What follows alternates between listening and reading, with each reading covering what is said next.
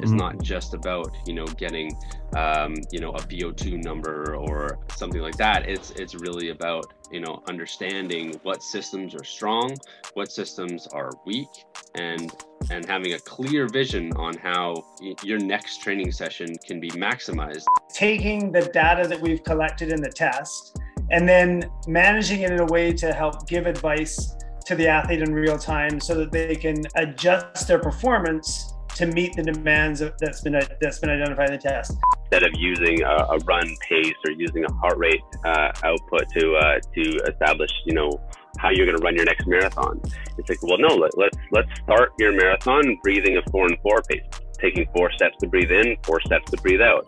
It had to be different for every individual, so it couldn't be a standardized test because it responded differently depending on the athlete, and it's really difficult to study the validity of a test when every test you do is different.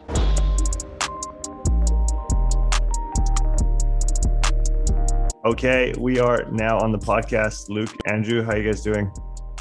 Oh, awesome. Fantastic. Okay, it's good to have you guys on. Uh, it was uh, a bit of a challenge with the scheduling the last few weeks to to find us all. We're in three different parts of the world. I guess Luke, you're not too far from me right now, but uh, still always a challenge to to coordinate those things. Uh, but nonetheless, it's it's really great to have you both on. Um, I've been looking forward to that episode for quite some time.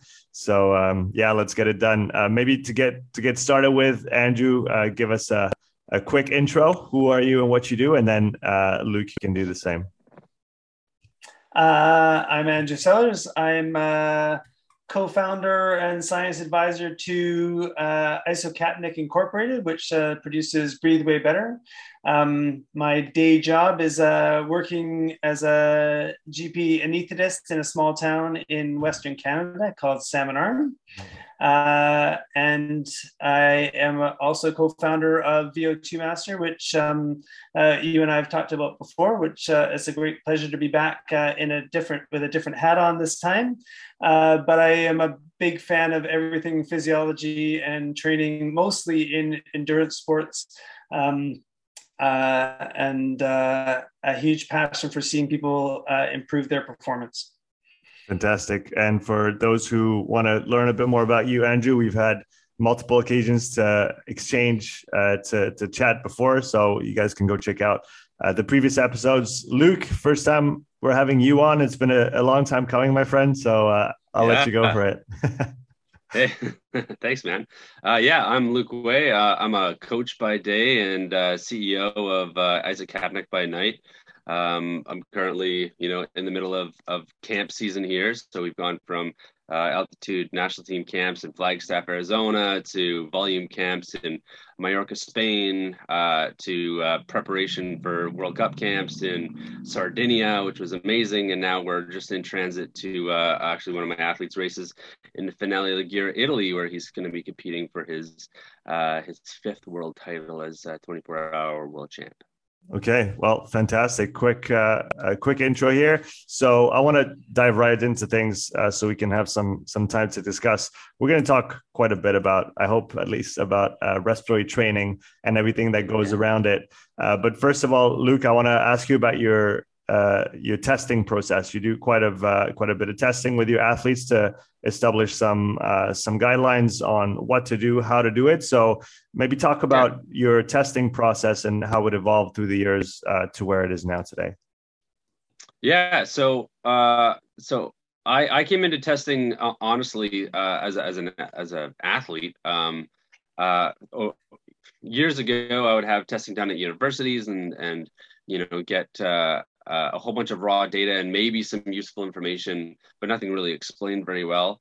Um, then the day came where I started chatting more with Andrew, and uh, and it became more of this like assessment process of like, hey, let's like you know play with this little idea over here. Let's try to like you know figure out like I, prove some things wrong that might you know might otherwise be unexplained.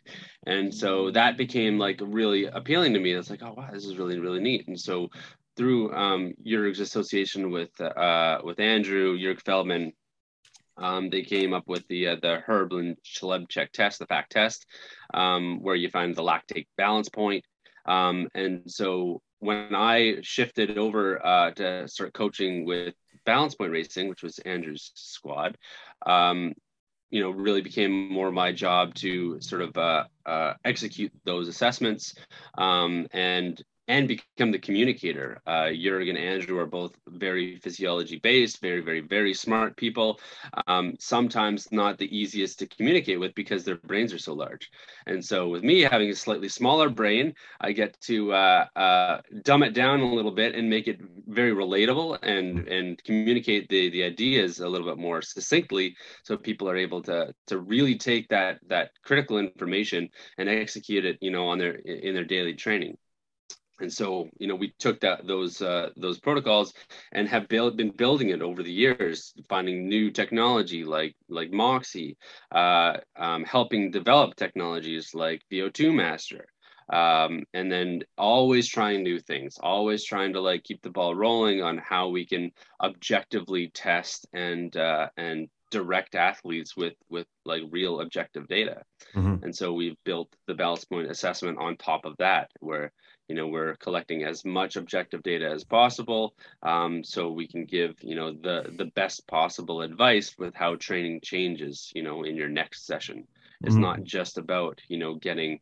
um, you know a vo2 number or uh, or you know uh, something like that it's it's really about you know understanding what systems are strong what systems are weak and and having a clear vision on how you know uh, your next training session can be maximized because you know that your system is is built in in you know in this way mm-hmm. so if we talk about balance point for a second and and maybe andrew you can you can take a, a piece of that one uh, for folks that are not uh, familiar with the term uh, if you had to equate it uh, or um, vaguely equated because we know that none, none of the, the metrics that we want to compare are actually directly comparable. Uh, but what is balance point in reference to what maybe people that are um, versed in the exercise physiology realm, uh, what, what's the equivalent there we're talking about when we talk about balance so, point?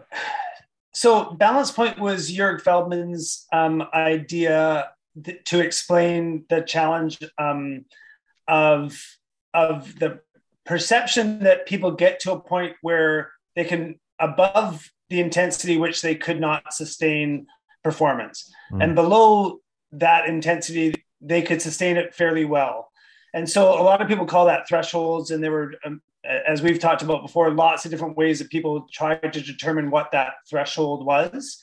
Um, and he didn't like the idea of a threshold. And when he developed his uh, a unique way of looking at lactate. He called it a lactate balance point. And what he showed over and over again and through thousands of tests that we did is that everybody has a point at which they shift from, from being able to clear lactate to a level at which they began to increase their lactate.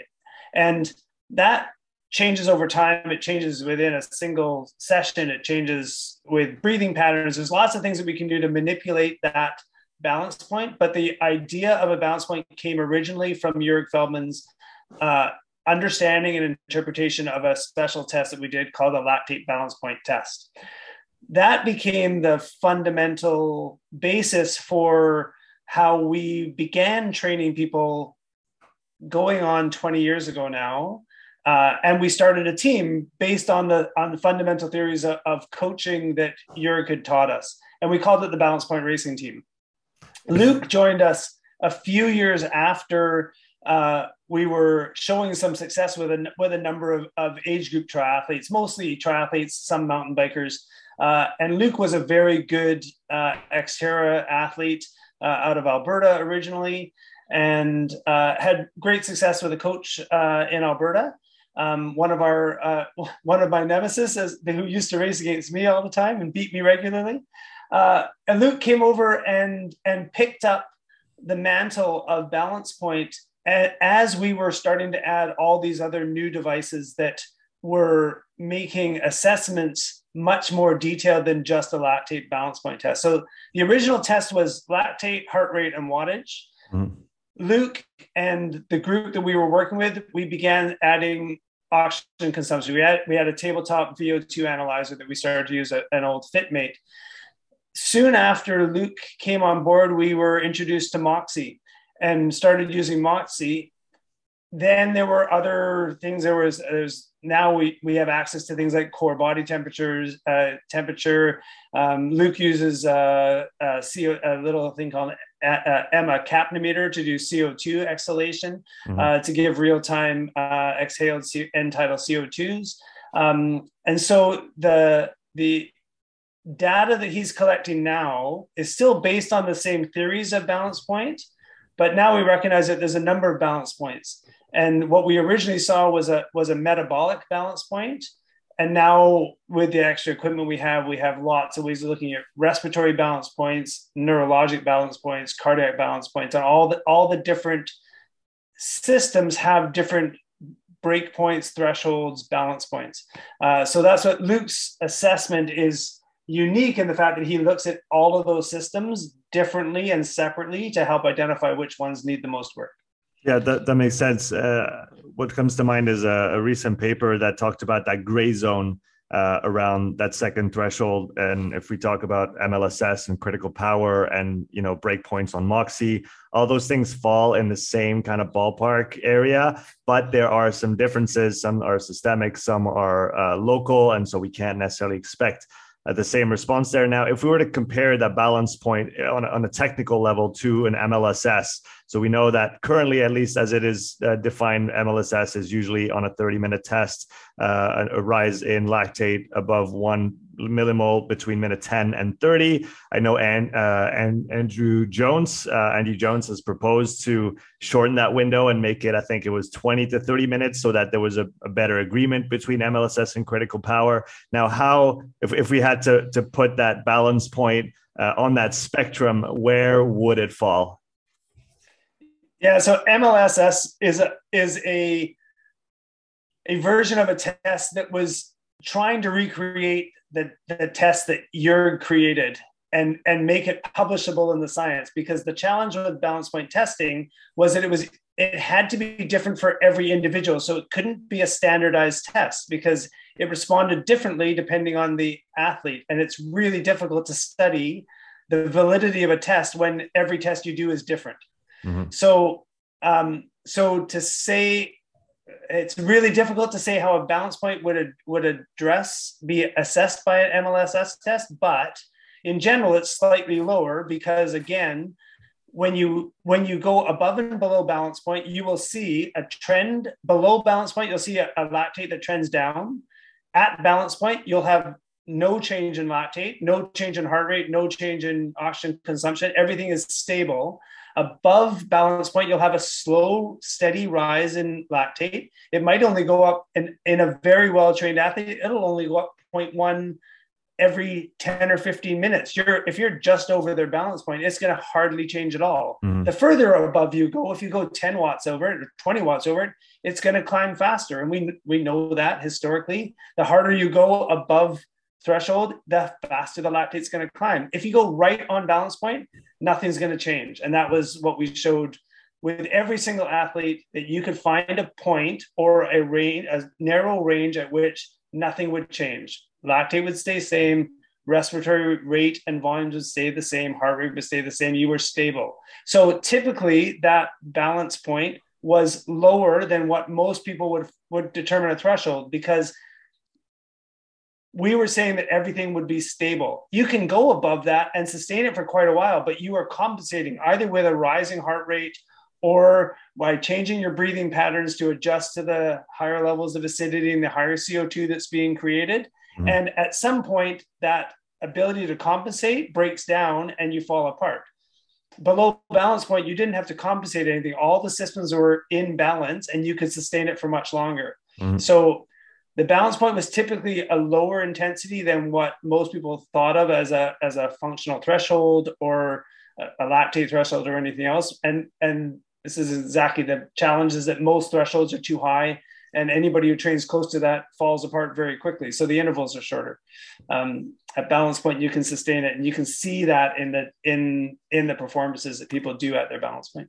Which kind of makes sense from an internal metabolic stability standpoint, right? We we want to have a balance, hence the hence the term uh, on the inside, so that we know that we're in a, a, a, real, a true steady state.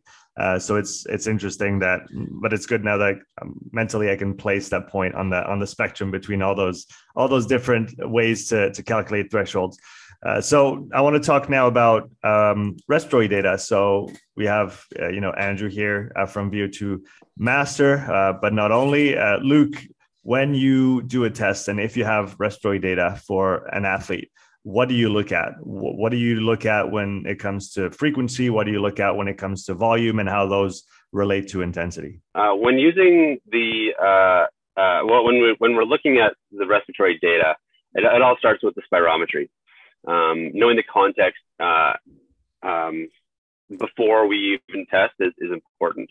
Mm. Uh, so looking at your force exhalation volume over one second, force exhalation volume over six seconds, um, and the ratio between the two is is is, is very important. You know, um, knowing if somebody's going to be going into the test with uh, you know a functional ability of only breathing you know two and a half liters is really important. You know, regardless of, of how big and, and tall they are.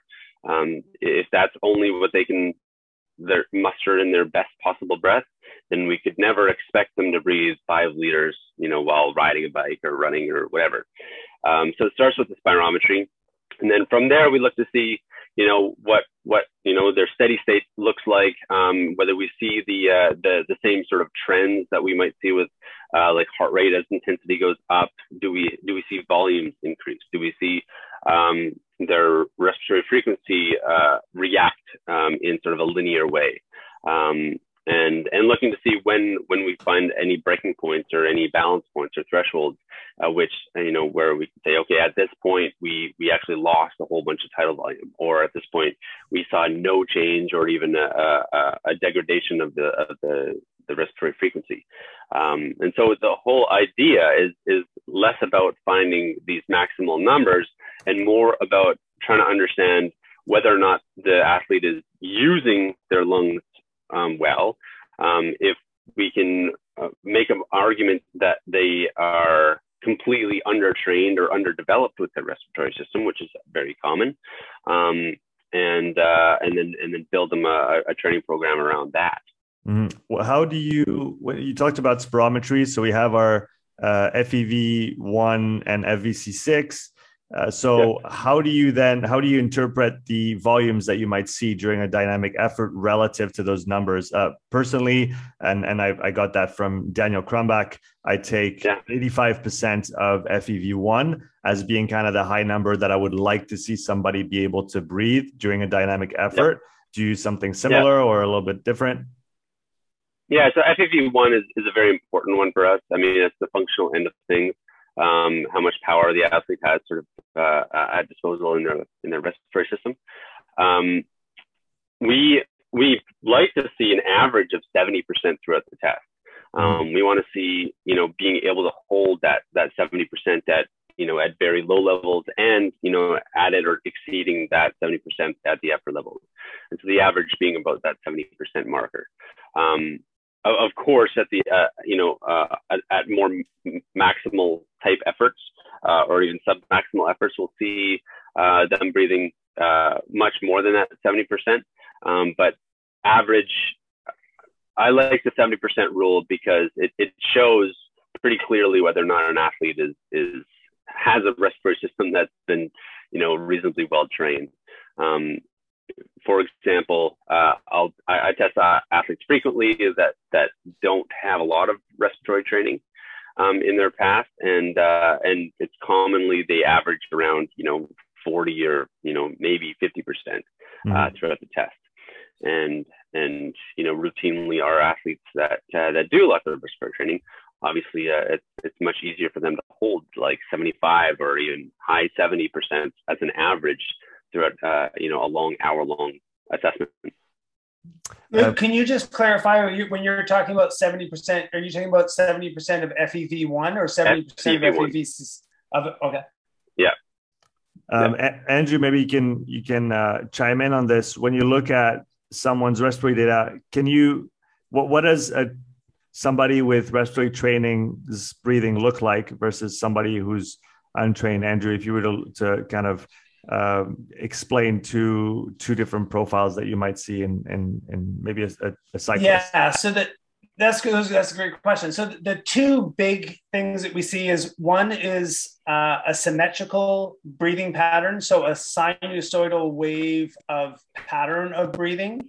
So um, consistent tidal volumes and respiratory frequencies across a wide range of intensities. So um, so not only uh, a repetitive pattern but also slower respiratory frequencies. So large tidal volumes, slow respiratory frequencies, much more efficient, uh, and good, well-trained respiratory athletes will be able to handle large variations in, in power outputs or speed outputs with s- slow respiratory frequencies and large tidal volumes.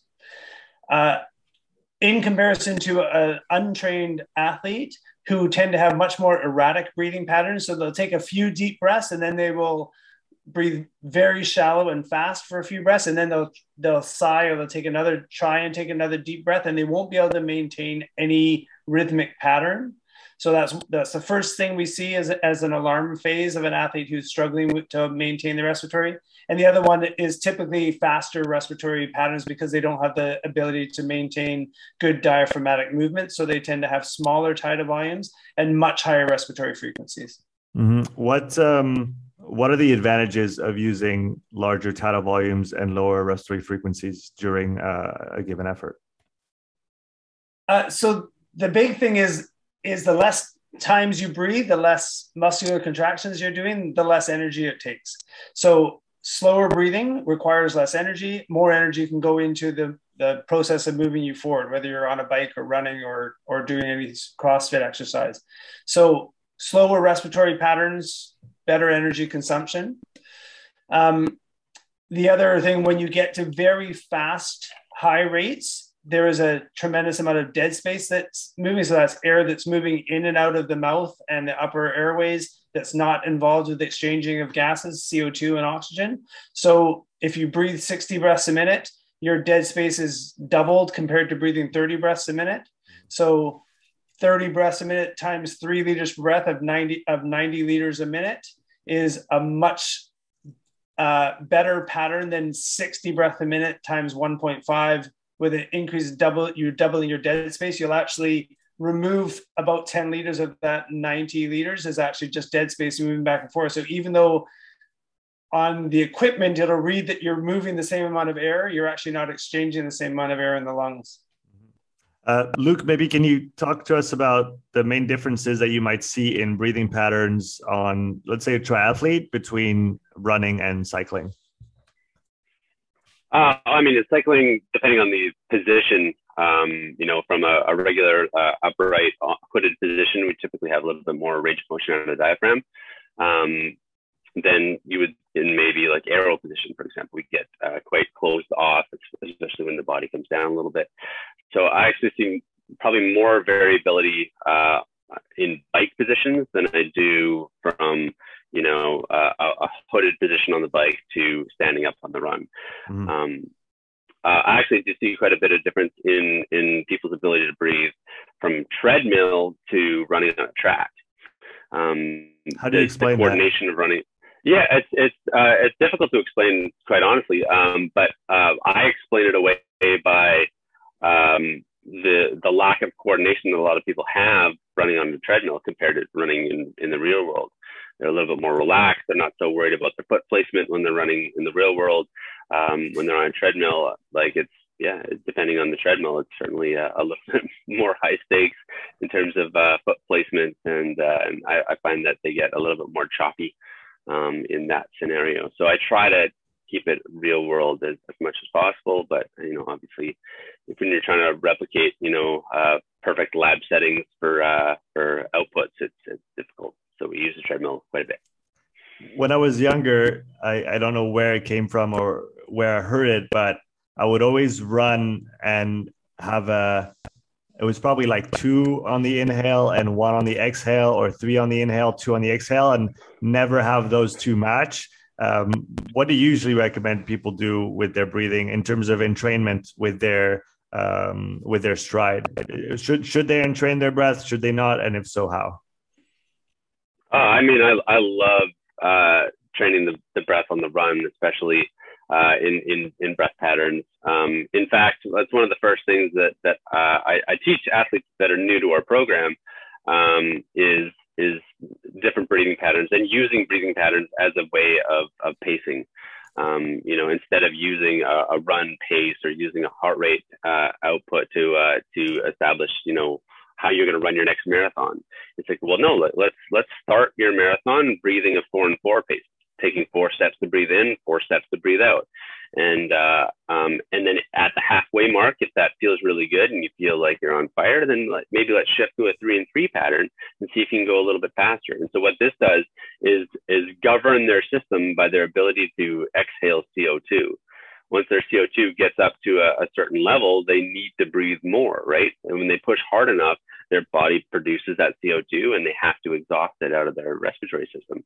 And so we use the, the and fours to help just like govern the system.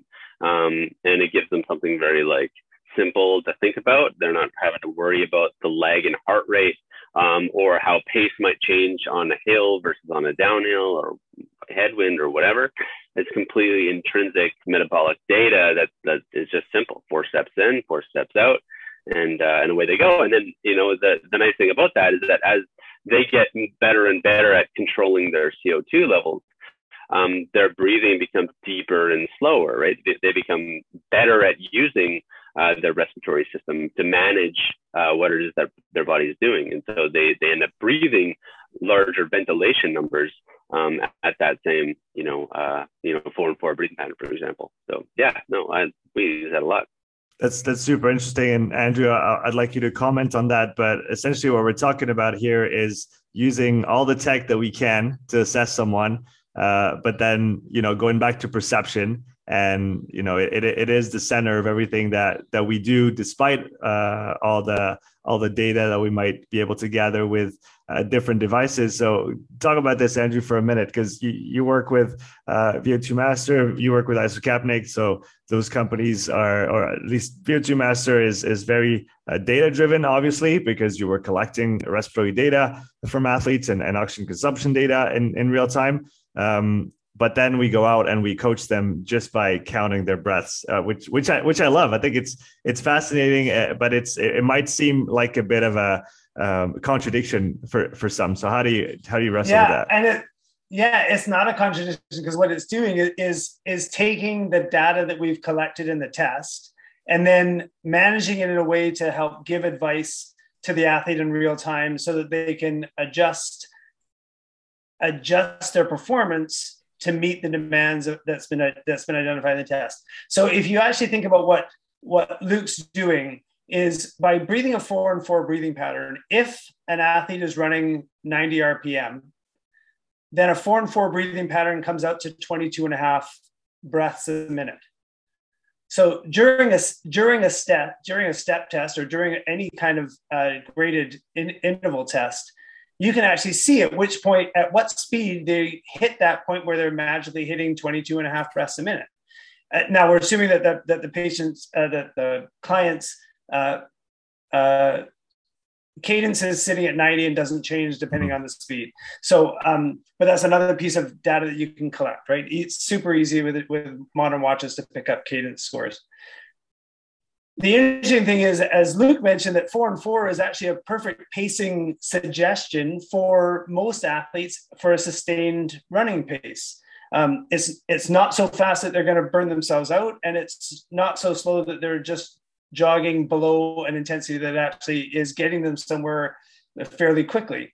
Because you can switch. Luke can do the same thing. He can he can push athletes to breathe six and six, or six in and eight out, or six and ten. And guess what? They have to run really slowly, short stride lengths, fast feet, but slow breathing. And that becomes a new training idea. And that pattern. So if you go to um, six and six, you're actually going to slow your breathing down to 15 breaths a minute. And for a lot of people, they actually can't run with that slower breathing pace because they will be forced into a faster breathing pace. So mm-hmm. they can't sustain it for very long. But with training, you can tolerate higher CO2 levels and you can actually train yourself to be able to breathe six and six or six and 10. And those now training advice is based on observed respiratory frequencies that you can see with VO2 Master with the testing device to see how people breathe during a graded step test. So you can see the athletes that can maintain the slower running paces at 50, 14, 15 breaths per minute. You can see when they switch over to 20 to 25 breaths a minute, and there's a definite pattern at which they can handle a couple different steps at that breathing pattern. Then they'll switch to three and three, which at 90 RPM is 30 breaths a minute. Mm-hmm. Then the, you can see the moment that they switch to a two and two pattern, that's 45 breaths a minute. And so you'll quite often see on a graded step test, they'll go from low 20s to a short, a couple steps, or maybe just one step, or even maybe just a partial step where they switch to 30, and then they quickly rise up to 45 when they start pushing harder. And those now become graded zones that you can show them on a on a test using a VO2 master, and then they correlate it to step rates like Luke uses when he's coaching the athletes. And so the the combination of testing and showing them what actually happens at different speeds to their breathing patterns, and then associating with those breathing patterns with different paces on a track or when they're running in a race is a is a absolutely connected to their ability to be able to see it in test results. Yeah, I think. So you, yeah, I, I don't see I don't see it just I see I see it as being you can't you can't actually it empowers the athlete to have seen it during testing. Yeah, yeah, I, t- I totally agree. And I've been using it more and more like this. And in, in full transparency, I'm affiliated with both VO2 Master and IsoCapnic, just so everything is clear. I love the devices and I use them, and I have no uh, problem, you know, promoting and talking about them. But I've been using the VO2 Master more recently in that feedback uh, kind of dynamic. I, I worked with a, a, horse rider recently, and she had a, a, hard time breathing on her horse. And so we, we worked worked with the VO2 Master on a bike, and she was able to see how she breathes. And uh, you know, the feedback that I got from her is that wow, my my I have a different animal uh, underneath me now, just because the the the horse can obviously sense how the rider is feeling and what the rider is doing. And if the rider is uh, you know yeah. not breathing or, or shallow breathing then that's going to have an impact on the on the horse. And she said that if she just focuses on uh, you know relaxing and breathing deep breaths and being steady with her breathing and it it it has a tremendous impact on on her ride which is which i thought was fantastic. I would love to see VO2 master used when she's actually riding her horse right? Because you you could sit in the inside of a ring if she if she's running in a relatively small circle. Mm-hmm. You could actually see how she changes her breathing patterns with the different motions of the horse. So if she goes from a walk to a canter to a gallop, and see how the, the different challenges to that core positioning changes her need to breathe differently, whether she's having to take shallower breaths because she's engaging more core and not allowing her diaphragm to move. Mm-hmm. Uh, fascinating. I, that's, I mean, that's that's the really fun part of of having VO2 Master um, out in the public is that people start using it in ways that we never dreamed of it being used. But what a great potential for for educating athletes and and helping develop them to be better, stronger athletes on on on horseback. That's that's yeah. brilliant. Okay, so we talked about the testing. We talked about looking at respiratory data. Now I want to talk about training. So respiratory training. Maybe to get started, Luke, can you give us a respiratory training 101? What is it? Uh, and and why are why should athletes uh, get a bit more interested in that in that idea? Oh gosh! All right. So, I mean, knowing what you know about uh, how we look at athletes' uh, physiology and how we guide athletes through their their uh, their careers uh, as athletes, um, you know, we you know have have become very passionate about the respiratory system as a as a major limiter in athletes performance. Um, and this has come through like you know reams of of objective data that uh, we, we were always on the lookout for the, the next best thing to to help train our athletes. Um, and we've used you know many many tools over the years to help uh, kind of fulfill this this goal of uh, training athletes' respiratory systems um, so they don't become they're not limiters anymore.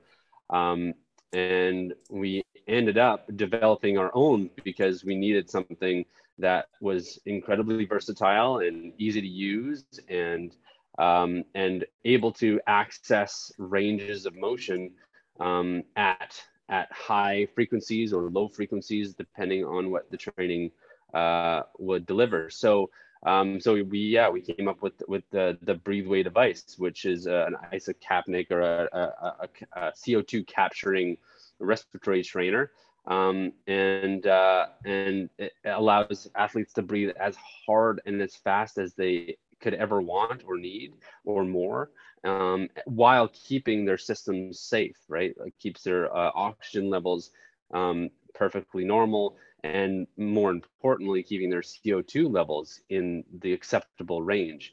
Um, so you don't feel faint and dizzy and that sort of thing. And so, um, so respiratory training um, 101, uh, it really like n- number one comes down to uh, um, how you would uh, just access your diaphragm, right? A lot of people breathe backwards. They breathe through their chest. They don't breathe through their, their belly at all. Um, and so we first would help athletes just use that range of motion. I mean, uh, one of the things I love talking about is how, um, you know, if you're going to go to a, a, personal trainer at your local gym and you want to become, you know, uh, you have stronger biceps, um, they're probably not going to make you do squats. They're probably going to make you do bicep curls. Um, and so, and you're not going to just work through a range of motion like this, which is kind of like what your respiratory system wants to do is use a small little choppy ra- range of motion. You know, a, a, any good personal trainer is going to be like, well, no, you want to use a full range of motion. And so that's, you know, what we try to teach athletes how to do. Um, the problem is, if do I you have some? Yeah. So, sorry to cut you off. Like, do you have a couple, uh, maybe tips for people that would like to before we even get to you know devices that we can use to train? Yeah. Um, from a mechanical standpoint, from a control standpoint, do you have a couple tips for people to better access their diaphragm and use that full range of motion uh, during breathing? 100%. Yeah. All right. Cool. So, um, Get to see my VO2 master shirt. Okay, so one hand on your on your chest, one hand on your on your belly, mm-hmm. right? Maybe reframe that a little bit. and for those those who are chest. listening to the audio, go to the, my YouTube channel, Upside Strength, on uh, YouTube, and watch the video so you can see what Luke is showing. Okay, and I'll try to describe it so you know you, you hopefully don't have to even look at it. Um, so if you have one hand on, on your chest, one hand on your belly button or your diaphragm, right? I want you to take a deep breath in and I want you to feel your bottom hand, the, the hand that's on your belly, push out. So breathe in, the, the hand comes out.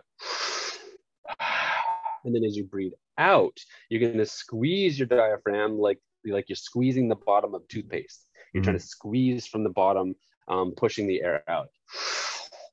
Pooch your belly out, suck your belly in, right? And so that um, the range of motion comes from the softer part of your of your lower body not through the ribs mm-hmm. right mm-hmm. this is going to um, it actually takes a little bit of practice of learning how to do this um, to uh, to both like feel natural at, at doing it while running or biking or rowing or or riding a horse for example um, but um, uh, you actually become uh, uh you have you get access to greater ranges of motion the more you use this sort of diaphragmatic breathing um, now you can uh, buy one of a hundred uh, um, breathing training books like Wim Hof or or a plethora of others to, to, to learn about all the the um, the health benefits of, of good belly breathing.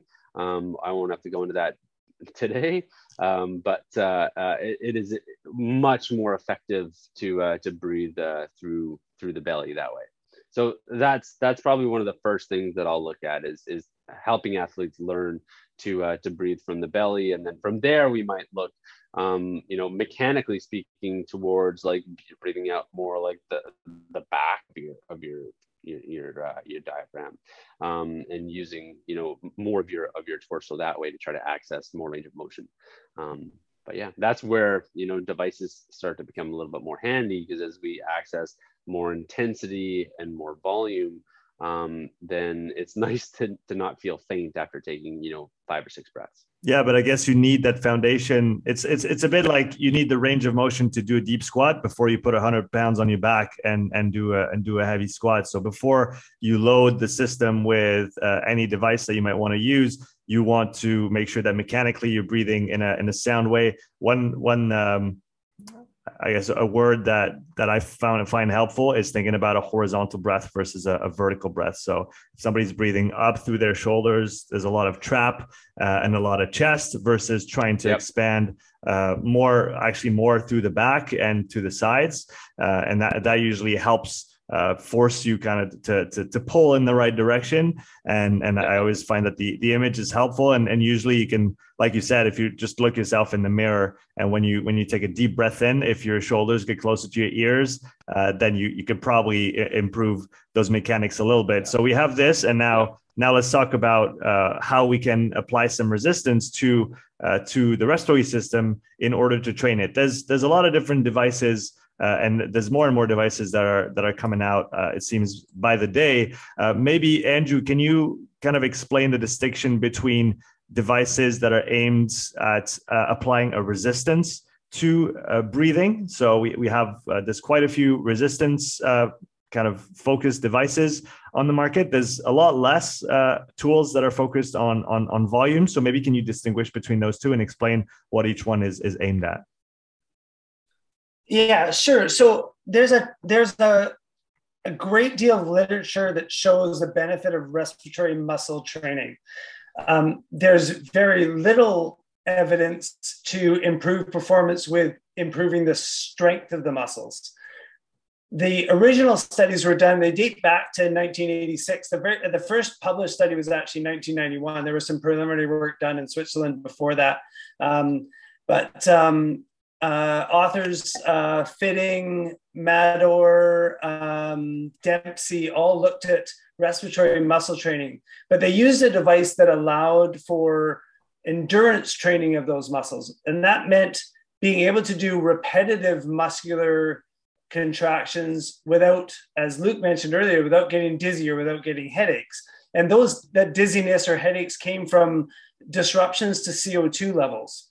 Yeah, so if maybe, you take a yeah, yeah talk about ahead. this in detail because it might not be clear for people why you start feeling dizzy if you essentially yeah. hyperventilate, even if you're taking a good breath uh, and a deep breath. But if you essentially yeah. breathe more than you what your body needs and you're at rest, then then this is going to happen. Yes. So so maybe why does that happen? Exactly. And then yeah, it can keep going after okay. that. So yeah, so if you take two or three very deep filling breaths and blow them all the way out, you're blowing off CO2. You're hyperventilating. You're breathing more than you need to at rest that hyperventilation causes a drop in your CO2. The CO2 levels in the body are very tightly regulated to balance your acidity, your pH of your body, because your body works in a very tight range of enzymatic processes that are dictated by pH values. And the, the normal physiologic pH is 7.35 to 7.45, very, very tightly regulated and closely associated with CO2 levels. When you blow off too much CO2, and there, it, triggers a number of cascades, but one of the things that happens is it vasoconstricts the blood vessels inside the brain to the point that you actually reduce oxygen tension in the cerebral spinal fluid and in the brain, and the brain shuts down and you begin to feel dizzy because your body, the next step is you're going to pass out. And that is the body's protective mechanism to have you lie down and to stop breathing so much so that it'll allow the CO2 levels to start climbing again. So this is universal. Anybody who breathes more than three or four deep cleansing breaths in a row will push their CO2 levels to a level that makes them feel uncomfortable. Mm-hmm. Um, so, uh, so that so a device was developed to help with the studies to allow athletes and and patients to breathe quickly and deeply without blowing off their CO2 and allow them to actually do prolonged muscular endurance training for the respiratory system without having to ride a bike or, or go for a run. Uh, that was a, a, Swiss company called Idiag that came out with SpiroTiger. This is now going on 25 years ago. Uh, and they were the first and only company to ever do that before Breathway. Um, the the resistance devices were were a pickup off of a simple idea of if you increase the muscular strength of inspiratory or expiratory muscles or the diaphragm, you would improve performance. The challenge with those devices is that you can't use them at rest for more than three or four breaths. So it's like being limited to doing bicep curls where you can only do three bicep curls. And if you're trying to develop endurance, it's not a great way to develop muscular endurance by doing only three reps. You can use those devices under stressful situations, at low levels of exercise, even high intensity exercise, and you can add resistance to it. There has been shown in the literature to be some potential dangers to that with, with changing intracranial pressures.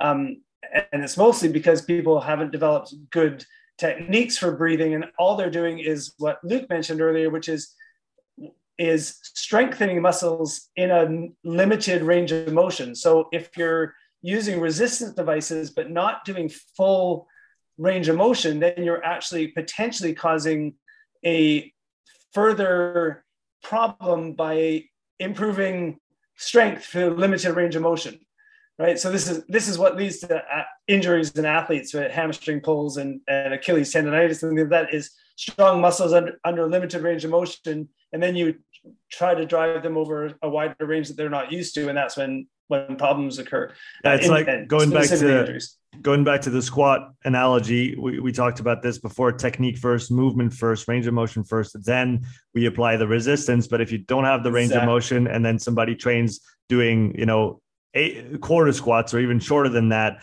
and then all of a sudden they have to go all the way down at the bottom of a squat with a heavy load then then we probably yeah. have a problem there and those and those resistance devices never allow appropriate range of motion by definition they will you will lose the end range of motion because you don't have strength in that range so when you pile resistance onto a respiratory system that doesn't have full range of motion, you're going to make the problem worse. Yes. So it, it's the big problem with with respiratory training that includes resistance. Yeah, that, that's something that you, you mentioned to me when when I was talking about those devices. I mean, in, in my mind, and that my my uh, you know strength and conditioning kind of general brain goes to well, it's not one or the other. We need strength, we need endurance.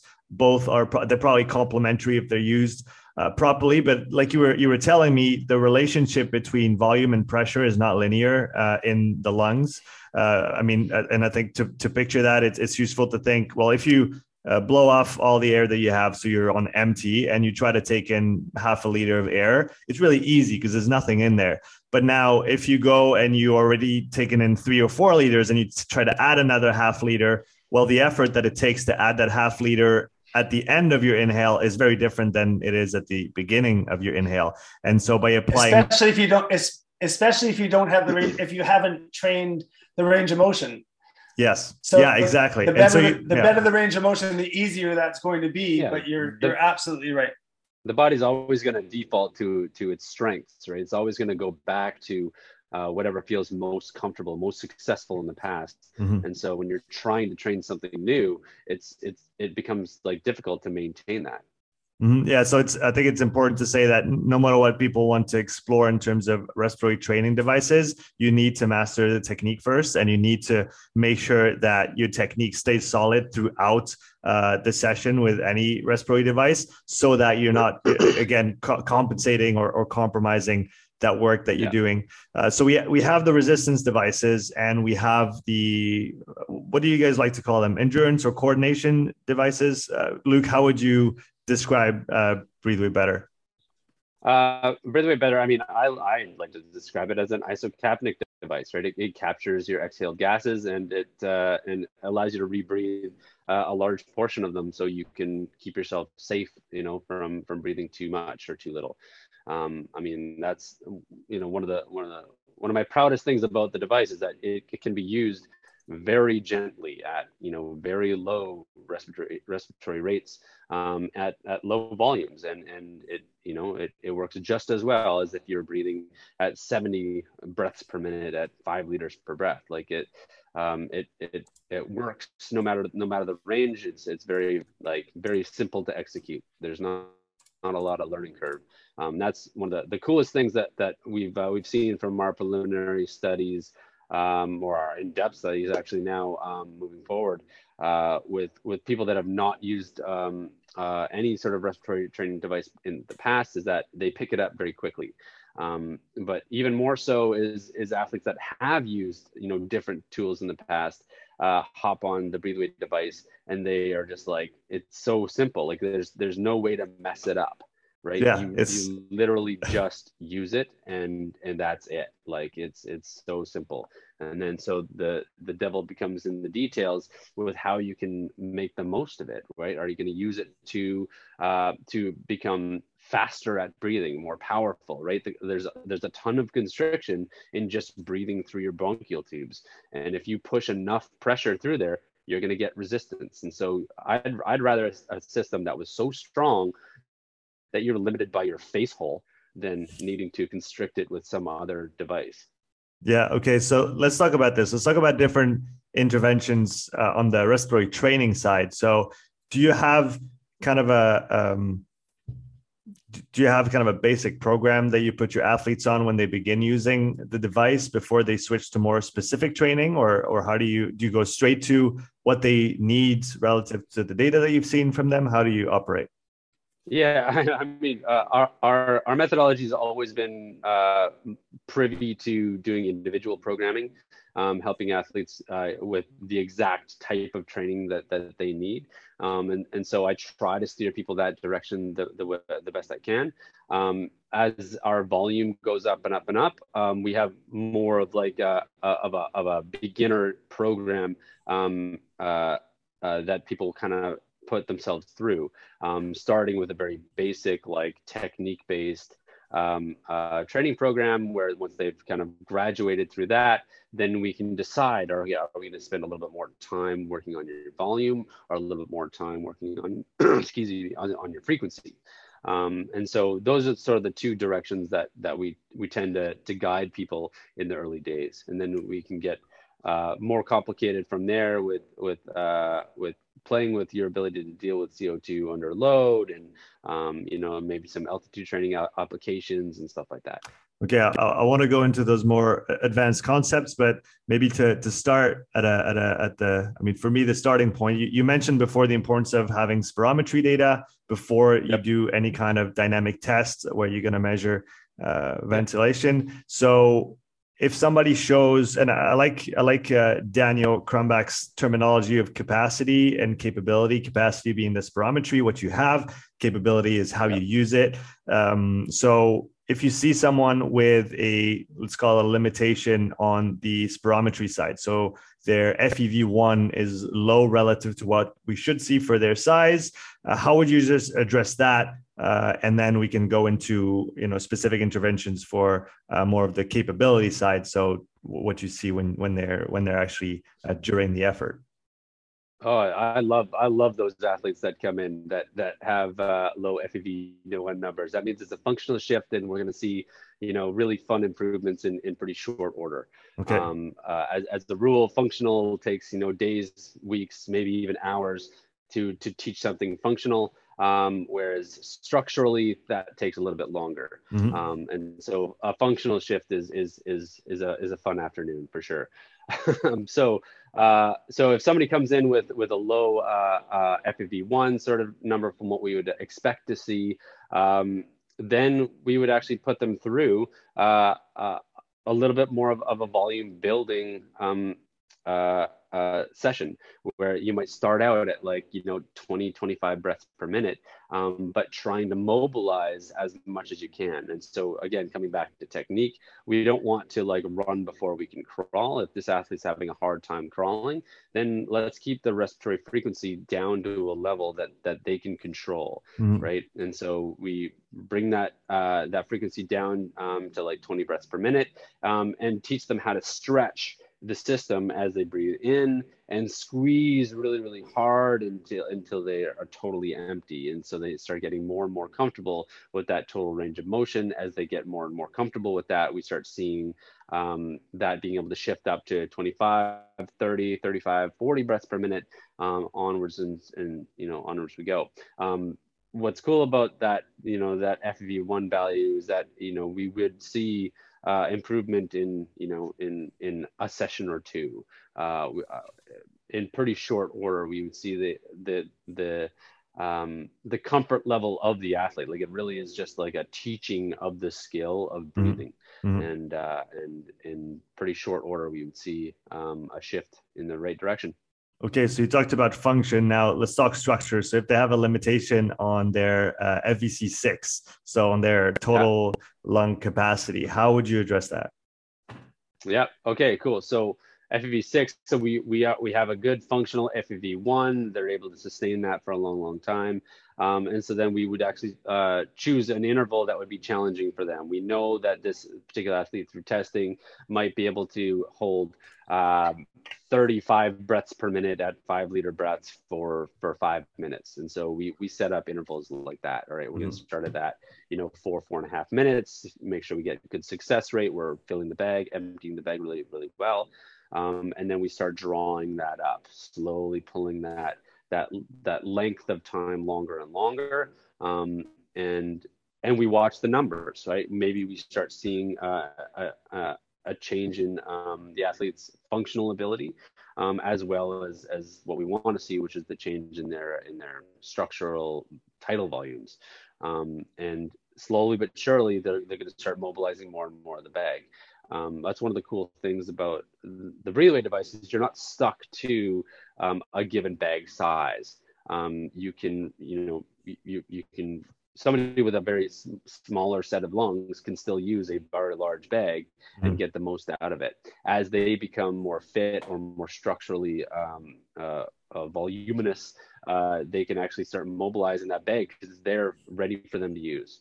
Um, they're not having to upgrade and uh, and, and, change systems uh, when they've you know aged out or or upgraded their system. How how big is the bag on the Breathe Way Better? Uh, it's five and a half liters.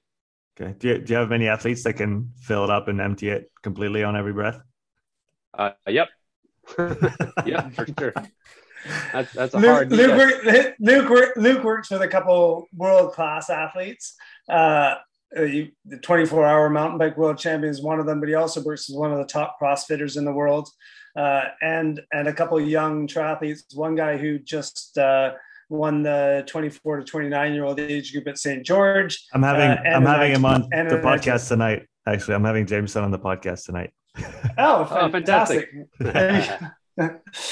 Uh, so one other thing to mention, um, you were talking about FEV6 and limitations to that. I think it's important to remember that some of those limitations actually can be physical limitations, actually rib mobility and diaphragmatic excursion. The, the ability to take a full deep breath requires an incredible amount of coordination between multiple joints. And some people have, have limitations, structural limitations to that, that can be overcome with, um, man, with manual therapy. And I know that Sean, I know you've had experience with this, especially with a swimmer who, in certain positions, actually couldn't it couldn't contract her diaphragm and allow mm-hmm. her ribs to move. She couldn't mm-hmm. she couldn't put her arms over her head and still be able to take a deep breath. And so it's important to recognize that sometimes those structural limitations need to be overcome not with the device, but again, that learning how to breathe and maybe even having some manual therapy, um, and whether it's chiropractic care or physiotherapy or massage therapy to allow those joints, the costovertebral joints, the joints where the ribs attach to the back, to be able to pivot and move appropriately. Uh, does take some some time and energy and focus to make sure the ribs are actually moving. So if you see uh, an FEV6 that's diminished from where you expect it to be for their height. It could be a coordination issue of the diaphragm, so not utilizing the diaphragm properly or not able to contract the diaphragm all the way down into the belly mm-hmm. um, because they've been so used to using intercostal muscles for their breathing. But it also can be a structural limitation to the rib mobility, which needs to be addressed separately through stretching. And there's some great online tools for learning how to how to stretch those costovertebral joints and get them moving again using foam rollers and and, and uh, rolled up towels and things like that under different joints to help yeah. learn how to breathe deeper before you start using the device. So I think what Luke was referring to is how he uses the device to help maintain those large volumes and train to use those volumes repetitively. But it's also important to recognize that you may need to do some work at rest without the device just mobilizing joints and and yep. moving things yeah what, what comes to mind here is the the fra system or frc for those who are familiar with uh, with Andreo Spina's work uh, but it's essentially when we talk about mobility and trying to access it in an active way. Uh, when you're doing, for example, PAILs and RAILs, uh, you want to be do you want to first uh, open the space and then you want to use the space. So it's kind of the, that same concept of you want to allow the body to to move in that new range of motion, and then you want to learn to uh, maintain it over time and be able to use it actively without necessarily the the assistance to to access it. Um, one way I've been using the the Breathe Way Better recently is before I do any kind of sprint intervals on the on the bike because we know on the sprint interval that uh, res- respiration is going to go up or ventilation is going to go up really really quickly. And mm-hmm. so that can that can lead to a bit of a sore throat uh, for the next couple for the following couple days. And so i've been i've been uh, enjoying using the device uh, as part of my warm up so warm up on the bike but we know that the respiratory system is kind of the last one to, to, to follow when you do any kind of hard effort. So you could technically do a 10 second all out effort and not necessarily need to breathe a lot. But once you get to 20, 30 seconds and beyond, that becomes a different story. And so sometimes I feel like it's hard to fully warm up the respiratory system uh, on the bike or, or even on the run without going a little bit too far with your with your warm up. Yep. So how could someone incorporate that device into a warm up, whether it's for a training session, a hard training session, um, or or maybe even a, a race? Uh, can I can I take yeah. that? Yeah, no, you go. Yeah, sure. so we we had some of our best experiences of actually helping athletes warm up for sprint events, uh, and exactly that, exactly using that idea that knowing how again if you if you go back to the testing how how hard and how fast are they going to have to breathe in the event that they're going to do? Whether it's it's a one case skate ski uh, cross country ski race or whether it's a 30 second all out effort or a one minute max effort um, uh, crossfitter whatever the exercise is you can you can now measure it mm-hmm. with vo2 master you can see what the end result is going to be so now warming up the system, and you can super warm it up with a breathe way is you can actually over breathe what they are going to need to do. So the actual event breathing rate and volume is actually lower than how you've warmed it up. And so you can push the breathing system beyond what they're going to need to do for the event itself.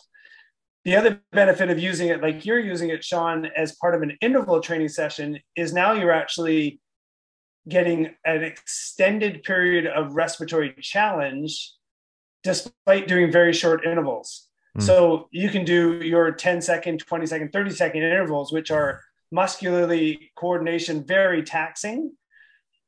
But like you said, the respiratory system only catches up in the last 10, 15 seconds. And then once the stimulus goes away, your breathing will come back to normal fairly quickly. If you use a Breathway in between those intervals, you can extend that really high intensity breathing for much longer. You'll fatigue faster, so you may not be able to do as many intervals because once you've fried your respiratory system, you'll find the intervals get really, really hard. But the idea for, and we've used this very successfully with swimmers, is typically they they pattern their training sessions as as repetitive intervals, whether they're doing 10 100s on two minutes. So they swim really fast for a minute, 105, and they take 55 seconds rest and then they do it again. Instead of taking 55 seconds of full rest, we put them on a, on a Breathway for 50 seconds. And the respiratory training now becomes 10 times 100 on two minutes as a 20 minute set. And they've actually done breathing as if they were doing race paced swimming for 20 full minutes, but they only actually had 10 minutes of hard swimming. So the training stimulus now gets much longer because you've pushed the breathing between the intervals. But just like that, you could do the war- you could do a full warm up as if you've done a really hard swim set just on the respiratory system, and then allow mm-hmm. them to start the race fully warmed up, the respiratory system fully warmed up. You have to be a little bit careful that these athletes are well trained with it so that they don't tax themselves in the warm up. And we have seen that with newer athletes who are just playing around with these devices. Initially, they over push themselves and then they start their their sprint and their or their whatever their interval is, and they're already tired from yeah, the breathing and, training. So it, this is this is an advanced technique once once you've had control and and had some some endurance training with it. Uh, I definitely want to talk about that respiratory muscle fatigue um, yeah, in, in the next few minutes. Uh, Luke, could you give a, a, an example for one of your trained athletes? So one of uh, the people that have been maybe doing respiratory training for some time that have great control over their respiratory system. What might a warm up look like with the Breathe Way Better uh, before a an intense either session or competition? Yep. Yeah. So the go-to session for like let's say uh, young World Cup triathlete Brock Hoel would be like a seven minute long uh, uh, warm up session on the breatheway where he starts out at, at you know 20 25 breaths per minute and slowly increases over that seven minute period um, to the point where he's breathing at or just above the uh, the type of frequencies he would expect to see uh, during his event. Mm-hmm. Um, and so that might actually be closer to like 45 breaths per minute at the upper end. Um, but the nice thing about doing it on the on the breatheway is that like he's able to access even more volume than he otherwise would. Um, you know, during the actual session itself. Um, and what we've actually found with that is that, well, of course, you know, one, he feels better during um, the session, um, but one really fun thing has been um, he feels more buoyant in the water um, hmm. because he's mobilized more more volume in his in his uh, lung capacity, um, and so with each liter of air he uh, he takes in, um, he becomes you know more buoyant in the water, and and his body position you know is is better because of that. So there's a a lot of trickle down effects uh, of, of just having a, a, a well you know well trained and well warmed up system going into any sort of event. Mm-hmm. Yeah, that's that's really interesting. Now, uh, let's talk about this as a maybe a closing and, and, a caution. Respiratory muscle fatigue. So you, you can just like any muscle, you can uh, you can fatigue your respiratory muscle. You can fatigue your diaphragm. One thing that I've seen with the the athletes that I've used respiratory training with, uh, especially in the first few instances, is really heavy systemic fatigue after uh, even even a few minutes of uh, respiratory training. So why does that come about, and why is it important to not overdo that, uh, especially at the start when we're not very well trained? This, was actually the subject of the first published study on respiratory muscles. was done by uh, Fitting, and it was uh, put in the Journal of Respiration, and it was the title was respiratory muscle fatigue limits physical exercise tolerance and it was a super simple study. All they did was they took 20 good at good cyclists, they put them on, they sent them through a time trial, they brought them back a week later, and they they put them on a device that was very similar to Breatheway for five minutes of all out breathing. They just made them breathe as hard and deep as they could mm. for five minutes, and then put them back on the bike and made them do the time trial. And they were they fell from 10 to 20% slower after five minutes of hard breathing. It, and they just said, I can't pedal anymore. I, I, I can't. And the reason is it take it takes up to 20% of your cardiac output to supply the energy for breathing at high intensities. So one fifth of your cardiac output is no longer going to your legs to ride or your legs to run. It's going to your breathing system. Mm-hmm. So tremendous amount of, of, of muscle endurance and uh, coordination to coordinate the diaphragm and all the intercostal muscles to breathe deep and fast at high intensity. So it's it's not hard to imagine that if you take those same muscles and fatigue them, that now you're now working with um, 20% of your active muscles are fatigued you're not going to be able to move the air as fast and as efficiently.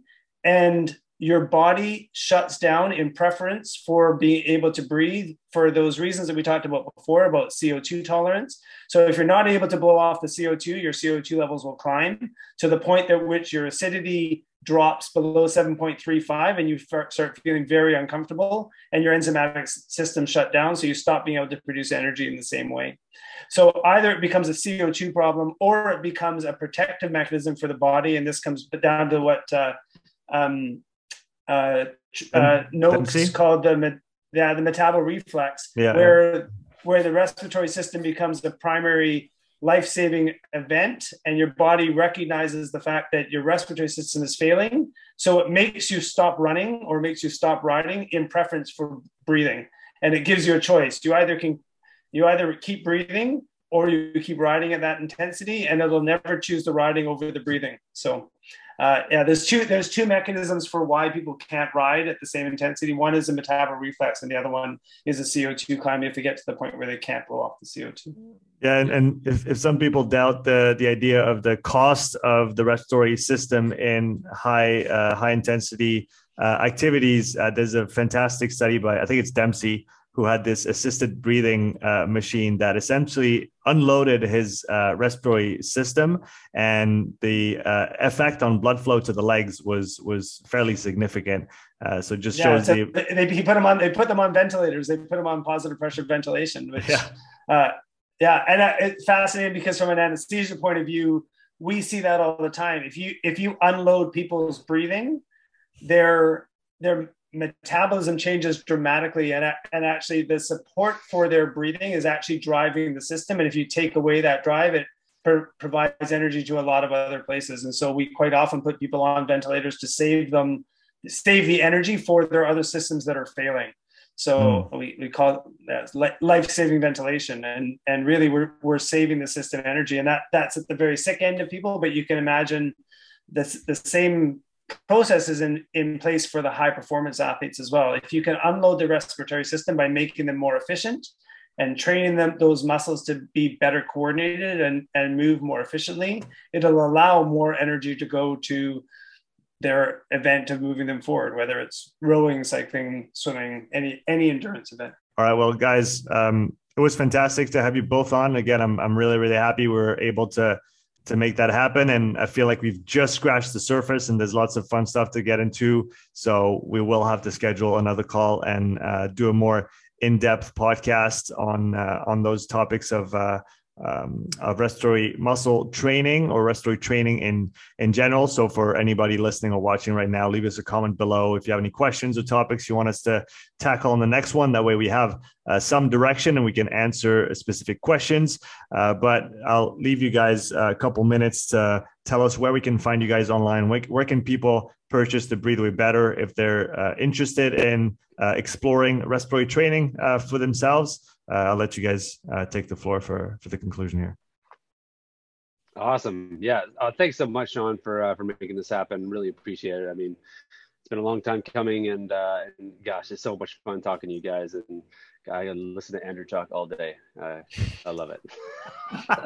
uh, so uh, so you can you can find the uh, the breathe uh, breathe away device uh, at our website breathewaybetter.com. Um, follow us on uh, social media on uh, Instagram, uh, breathe.